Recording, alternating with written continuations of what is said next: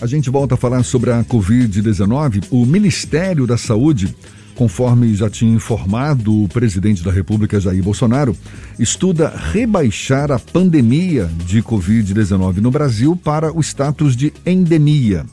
O termo endemia é utilizado quando uma doença se torna recorrente em um país, como acontece, por exemplo, com a gripe, também com a herpes simples. Sobre o assunto, a gente conversa agora com a virologista e professora do curso de medicina da FTC, Andréa Guzmão, nossa convidada aqui no Issa Bahia. Um prazer tê-la aqui conosco. Seja bem-vinda. Bom dia, professora. Bom dia a todos. Agradeço o convite. Também é um prazer estar aqui com vocês, participando dessa discussão importante, né? Primeira pergunta que eu te faço: na sua avaliação, já é hora de rebaixar a pandemia de Covid-19 para endemia no Brasil? Bem, a gente está no momento, vamos dizer assim, de raciocinar o problema. Né? Se você me perguntar, hoje é o dia já de fazer esse rebaixamento? Hoje, agora? Não. Mas é o momento da gente pensar. O mundo já está refletindo nessa situação e a gente espera que a, a um prazo aí de meses a gente consiga é, é, já reclassificar né, a pandemia para um estado de endemia, é, onde o mundo já discute essa situação, né? Como você colocou, nós no Brasil vivemos várias doenças endêmicas, por exemplo, a malária no norte, né, a dengue, que é uma doença que a gente já conhece, que existem períodos onde já esperamos o um aumento do número de casos, e que os cuidados epidemiológicos são necessários e importantes para controle.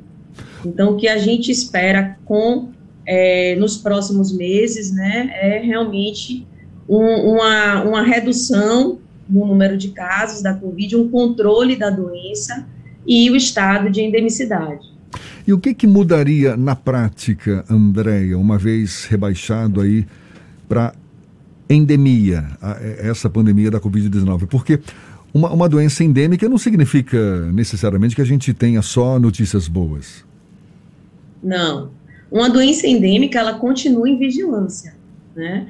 É, existe uma vigilância epidemiológica dentro do número de casos, mas por que essa transformação? Por que vamos tirar essa classificação de pandemia para endemia?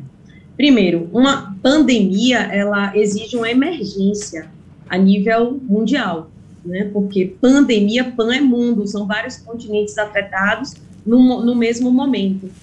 Essa situação já se perdurou até mais do que a gente poderia esperar, né? Já anos de pandemia, vivendo essa pandemia.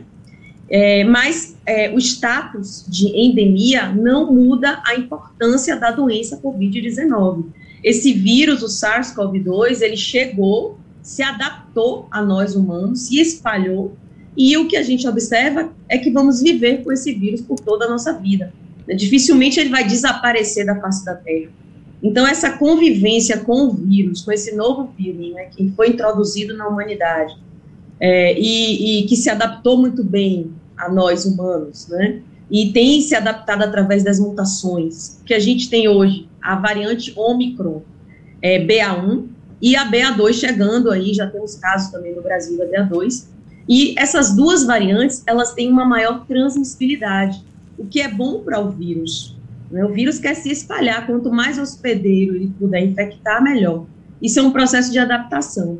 E nesse processo, o, a letalidade, a gente tem evidenciado que a letalidade tem sido reduzida, não só pela questão de mutações do próprio vírus, da variante, mas também pelos programas de vacinação é, a nível mundial e aqui no Brasil também, né, com eficácia, com eficiência, onde a gente tem hoje no Brasil mais de 70% da população é, vacinada. Tem as questões das vacinas aí envolvidas, né, a questão da redução, é um pouco da redução da eficácia, por conta das mutações da variante Ômicron, mas de qualquer forma a gente contribui com a vacinação para a imunização. E a transmissibilidade dessa nova variante é, tem também trazido a imunidade natural junto com a vacina. E isso são formas de controle né, é, é, eficazes e que a gente está evidenciando agora com a redução do número de casos no Brasil e também aqui no nosso estado da Bahia, uma redução do número de casos. André. Tudo pode mudar? Pode. Quando... Pode acontecer uma nova mutação, mas esperamos o controle. Quando nós falamos sobre o rebaixamento de pandemia para endemia, a gente começa a classificar uma doença como algo que é transitório e de um determinado também espaço físico, um espaço geográfico. E aí, uma das questões que tem sido levantadas é que ao redor do mundo não houve uma distribuição igualitária de imunizantes. Enquanto países têm uma taxa de imunização alta, outros países têm uma dificuldade de adesão da população ou até mesmo o acesso a imunizantes, como muitos países da África.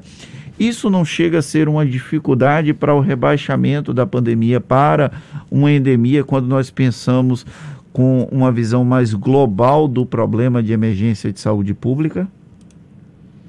Sim, com certeza. A questão da, das vacinas nos países mais pobres, né, que estão com índice baixo de imunização, isso é preocupante porque pode surgir uma nova variante nesses países e essa nova variante é, vamos dizer assim, fugir, escapar da resposta imune pós-vacina ou pós-exposição, né? Porque a resposta imune pós-vacina, ela é muito importante, a vacinação, ela é essencial para o controle da pandemia, né? Foi e continua sendo essencial, e a exposição também traz a imunidade. Né? A gente tem vários trabalhos científicos mostrando que a exposição, ou seja, a pessoa que pegou a doença e também foi imunizada, ela tem um maior, uma maior, uma melhor, vamos dizer assim, resposta imune numa exposição futura por uma nova variante. Então, tem vários trabalhos mostrando isso.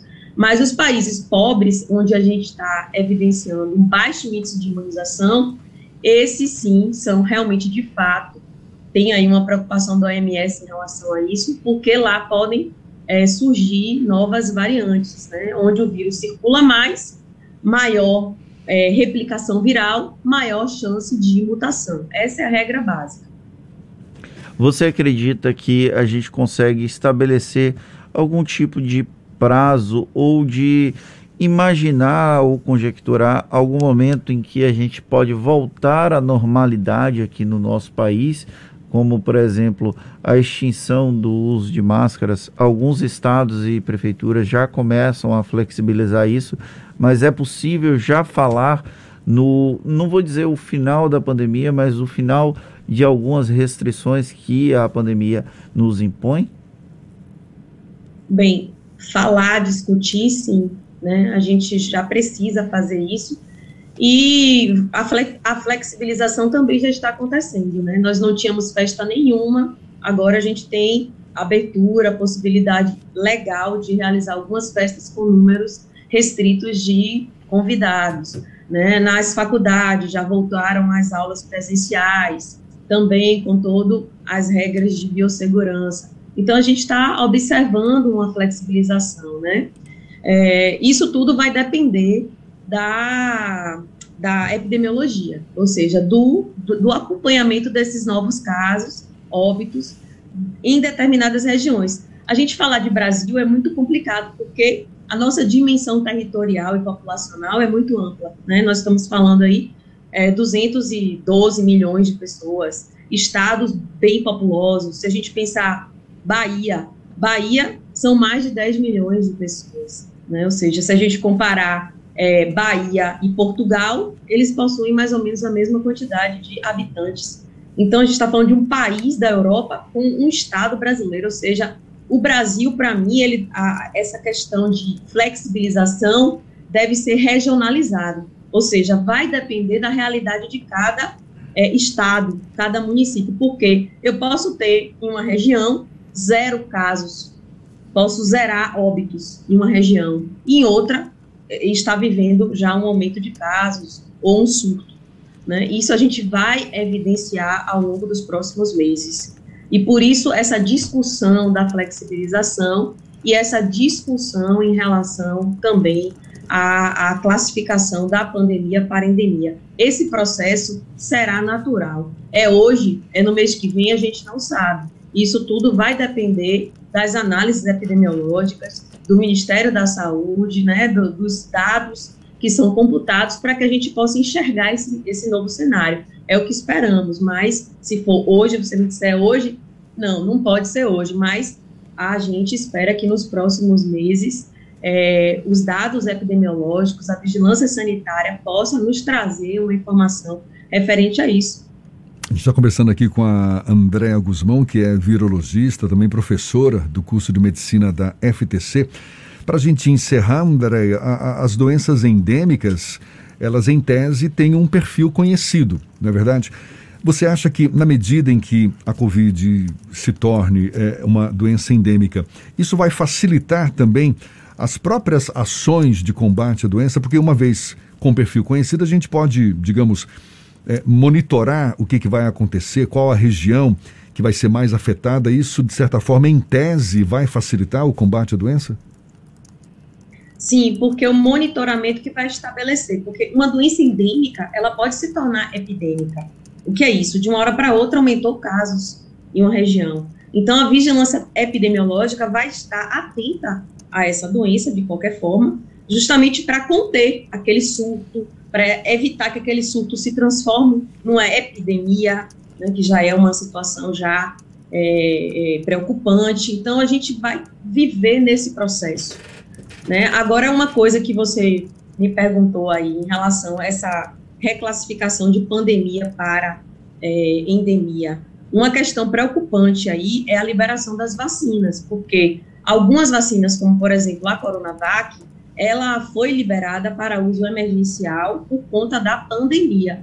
Quando você retira é, a pandemia do cenário e coloca, reclassifica a Covid-19 como uma doença endêmica, como ficará a situação dessas vacinas? É algo que a Anvisa também tem que discutir junto com o Ministério da Saúde para poder viabilizar esse processo. O que vai acontecer com, com a vacina da Janssen também, que foi liberada para uso emergencial?